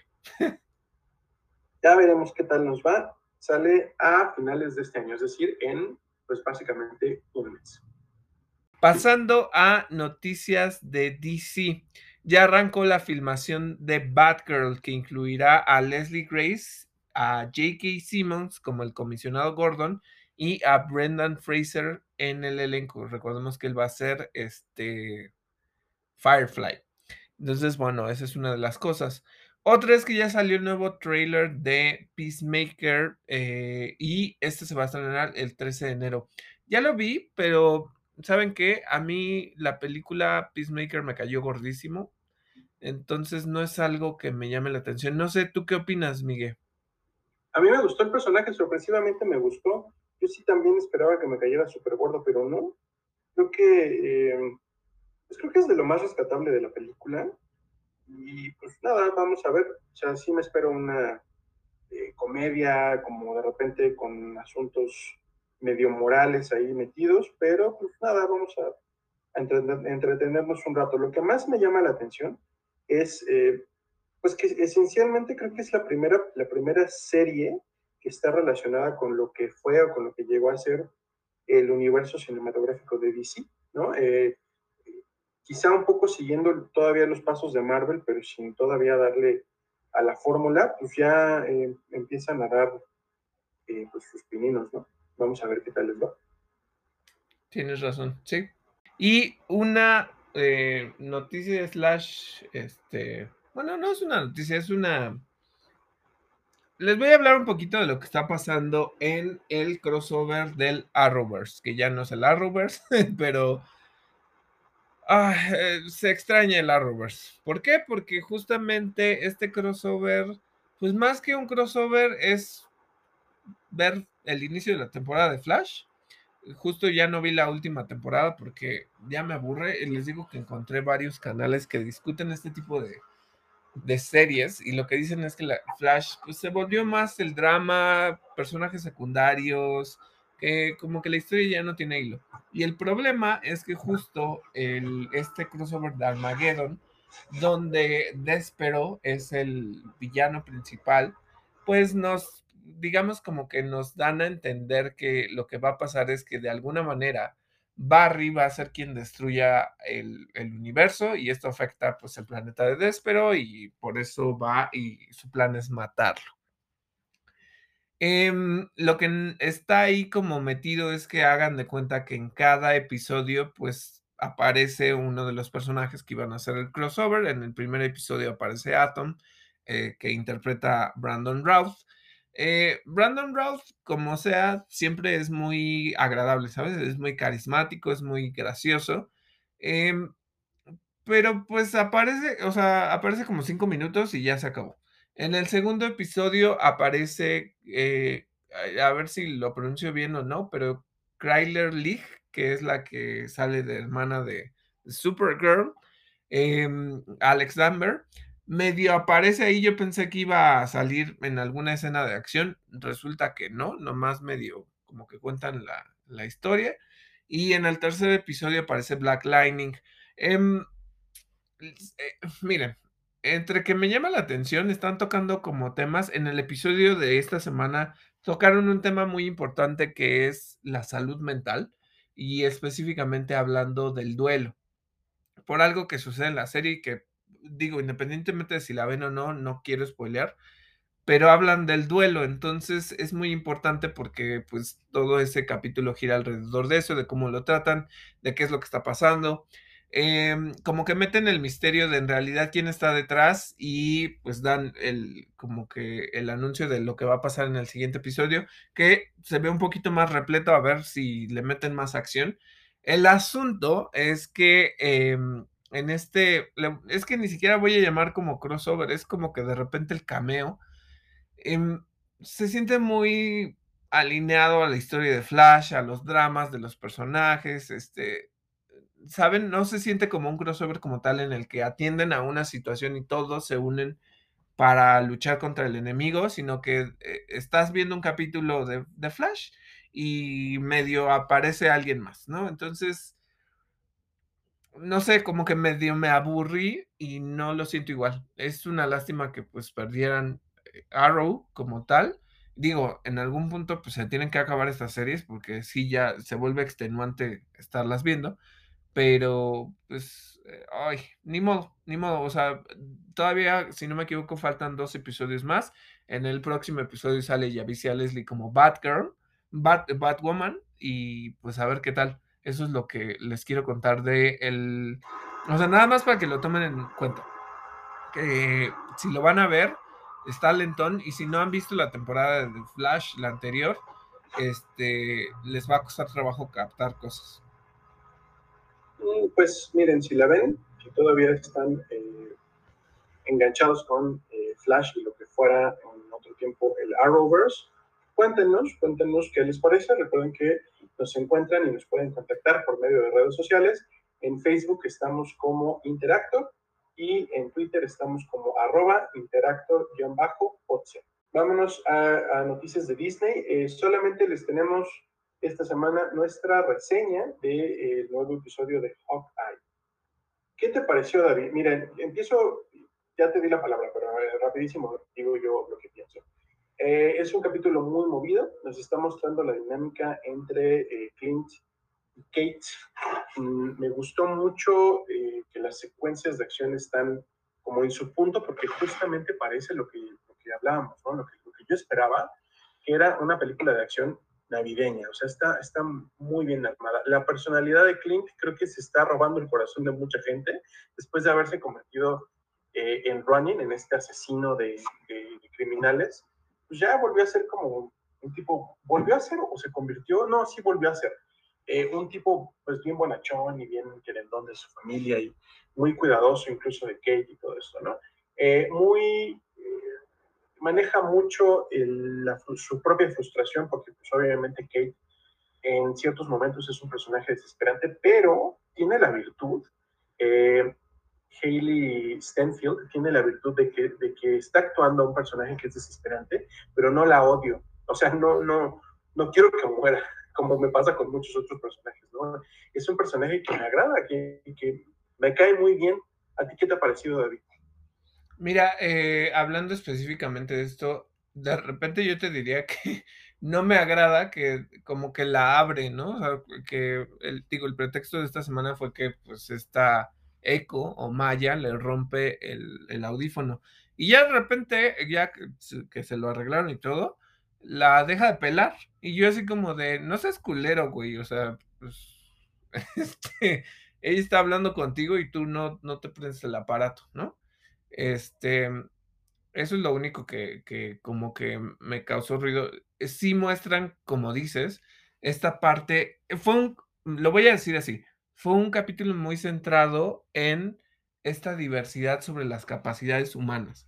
Específicamente porque ya vemos a Maya, ¿no? Este, este personaje que él, en los cómics es eh, sordomuda y que tiene esta habilidad de copiar los movimientos de combate de otras personas.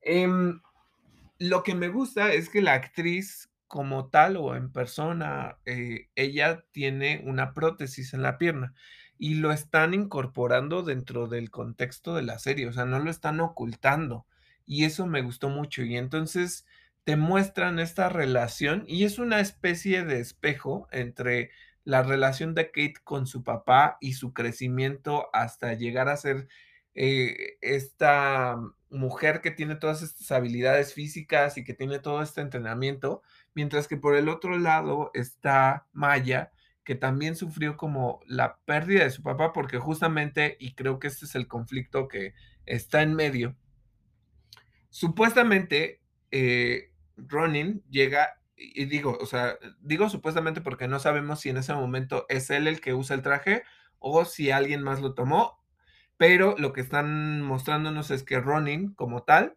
mató al papá de Maya, ¿no? Entonces, em, pues por eso ella lo está buscando y e ese es el el contexto de la serie. Pero me gusta mucho cómo equiparan esto, porque justamente mientras vemos cómo Kate perdió su papá, pero también Maya adoraba mucho al suyo y es lo que lo que está viviendo, ¿no? También cómo crece, cómo aprende en su entrenamiento, cómo es muy hábil. Eso lo vemos. El súper, súper gran easter egg gigantesco eh, es. Kim Ping, eh, ya se les había dicho que tiene una relación en los cómics, es él quien mata al papá de Maya y por eso después pues va en contra de él. Aquí pues están por eso cambiando un poquito ese contexto para que haya una razón por la cual perseguir a Clint o a Hawkeye, ¿no? Y yo creo que eso lo vamos a ir viendo poco a poco. Pero pues ya de repente sale el tío y vemos esa manita regordeta que obviamente sabemos que es de Ping, o sea, el traje, todo, ¿no? Eh, no sabemos específicamente cuándo va a ser la revelación. Ahorita llevamos en el episodio 3, lo que quiere decir que vamos a mitad de la serie, mientras que nos faltan otros tres episodios donde pues, van a salir otros personajes, ¿no? Entonces, eh, me gustó mucho eso, te digo, están reflejando, como dices, su frustración porque no sabe específicamente qué hacer, cómo lidiar con, con su pérdida de audición. Y sin embargo, hay algo que Maya le dice muy bien y que creo que tiene que ver específicamente algo que también Matt Murdock ha hecho, ¿no? Que, que justo es, y que se lo dice, ay, no me acuerdo quién era el que lo entrenaba en su lado, este viejito que, que era luego medio culero con él. Este, se llama Stick. Stick, ajá que le dice, tienes que aprender a desarrollar tus cosas, ¿no? O sea, tus, tus capacidades, porque con eso te, te, vas a defender. Maya se lo dice cuando le, cuando lo ve con el, el pues sí, el cosito este del, del oído, le dice, estarías mejor sin él, porque al final tiene que aprender a, entender esas cosas. Eh, vemos que justo la razón, yo no había entendido por qué el hijo de Clint, que se llama Nathaniel y que está muy ligado a, pues, a Black Widow, porque pues es, lo nombraron específicamente por dos Vengadores, que es este ella, bueno, Natasha, y este Pietro, o sea, porque él tiene el segundo nombre por Pietro Máximos. Entonces el niño le habla en lenguaje de señas porque precisamente el papá necesita aprender a hacerlo. Entonces vemos cómo pues, puede decir, hola, yo soy tal. Me dio mucha risa cuando dice, y quiero más galletas, ¿no? Y, y que la otra pues, se queda así como de, porque ella no me puede contestar, ¿no? Este, hay otro easter egg, el, que creo que se llama Kisa, o el, eh, uno de los matones de, de Maya, eh, se va a convertir en el payaso, creo que se llama así, y es uno de los enemigos del cómic de Hawkeye, y posiblemente se vuelva uno de los antagonistas de la serie de Echo. Entonces, eh, por eso les digo, están como construyendo mucho eso. Vemos sí esta parte más humana en donde Clint empieza a ver como más las capacidades de Kate y digo que las empieza a ver porque vemos una de las secuencias de acción más buenas que puede haber, este, esta persecución con esta temática navideña en el fondo. Eh, ¿Saben? O sea, me gustó muchísimo. Vemos las, las flechas PIM, que, que pues son como muy, eh, que son algo nuevo, pero que construyeron muy bien y que utilizan, ¿no? Y que al final, eh, incluso en el cómic de Hawkeye, eh, eh, Clint tiene problemas porque le tiene que poner con etiquetitas, esta flecha es para tal, esta flecha es para tal, ¿no? Y lo meten como muy cómico. Como dices, eh, el asunto es que pudiera parecer que Kate es medio burlona, pero es muy sensible. Y entonces sí, sí lo bromea, pero como dices, no cae gorda. O sea, es, es muy amable. A mí ni siquiera me irrita en algún punto, se me hace como una persona muy agradable. Entonces, este, pues vemos esto, ya le dan el nombre, posiblemente el nombre fijo, no sé si, si ya lo vayan a llamar Loki como tal al perrito, pero creo que en español le ponen el perro pizzero y en, inglés es este pizza dog, ¿no? Entonces, este, mm, veamos cómo evoluciona eso, pero la, la, escena de acción, la escena donde le dispara al este ayudante de Maya y libera a Kate, ese ángulo, cómo dispara la flecha en, cámara lenta es buenísimo. Eh, no sé, me gustó mucho este episodio. Muestra como toda esta parte de acción, toda esta emoción que debería de tener la serie, como dices, eh, pues que el presupuesto se vaya en eso, ¿no? Que son, que son humanos que tienen, tienen habilidades físicas y que pues lo van a hacer, ¿no? Eh, quiero ver, o sea, es que la verdad es que sí, ya me construyeron mucho más. A ver qué pasa, porque Jack Duquesne, aunque se perfila como uno de los enemigos, yo creo que no es el principal, pero pues ya mostró que tiene la espada, ¿no? O sea, pues obviamente el otro la reconoce, incluso hay un gestito muy rápido que si ustedes vuelven a ver el, el episodio, eh, lo primero que hace Clint es bajar los ojos hacia la espada, ¿no? Entonces notas cómo la reconoce y dice, ay, güey, tú, tú la tienes, ¿no? Eh, porque obviamente se meten como a la casa de Kate y me da mucho risa como le dice, tú dices que esto es una casa, porque pues obviamente viven en un edificio como muy, muy padre, muy lujoso, ¿no? Este, sí, viven en un penthouse. Ajá. Eh, otra cosa, como dices, es que me gustó mucho cómo meten a Kate en esta interlocución con el, con Nathaniel, ¿no? Y cómo ah, sí. le dice, pues gracias por ayudarme, porque pues le tiene que estar de intérprete y tiene que, el otro pues medio finge que está oyendo cosas, porque pues al final también le dice, yo también te amo, hijo, ¿no? A pesar de que, que no oyes. Eh, en, no sé si les pasó, en inglés no alcancé a oír mucho, que se oye como medio mutado el ruido del, del niño. En español sí le construyeron ese sonido que se oye como en mute, este, para que medio oigas lo que está diciendo.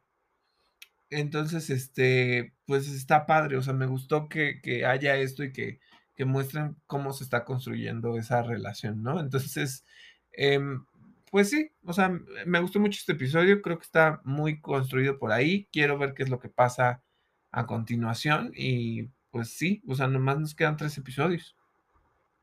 A ver, a ver en qué, en qué culmina y a ver con qué nos sorprenden, porque el destino de Kate, pues todo el mundo lo sospecha, pues, son los jóvenes vengadores.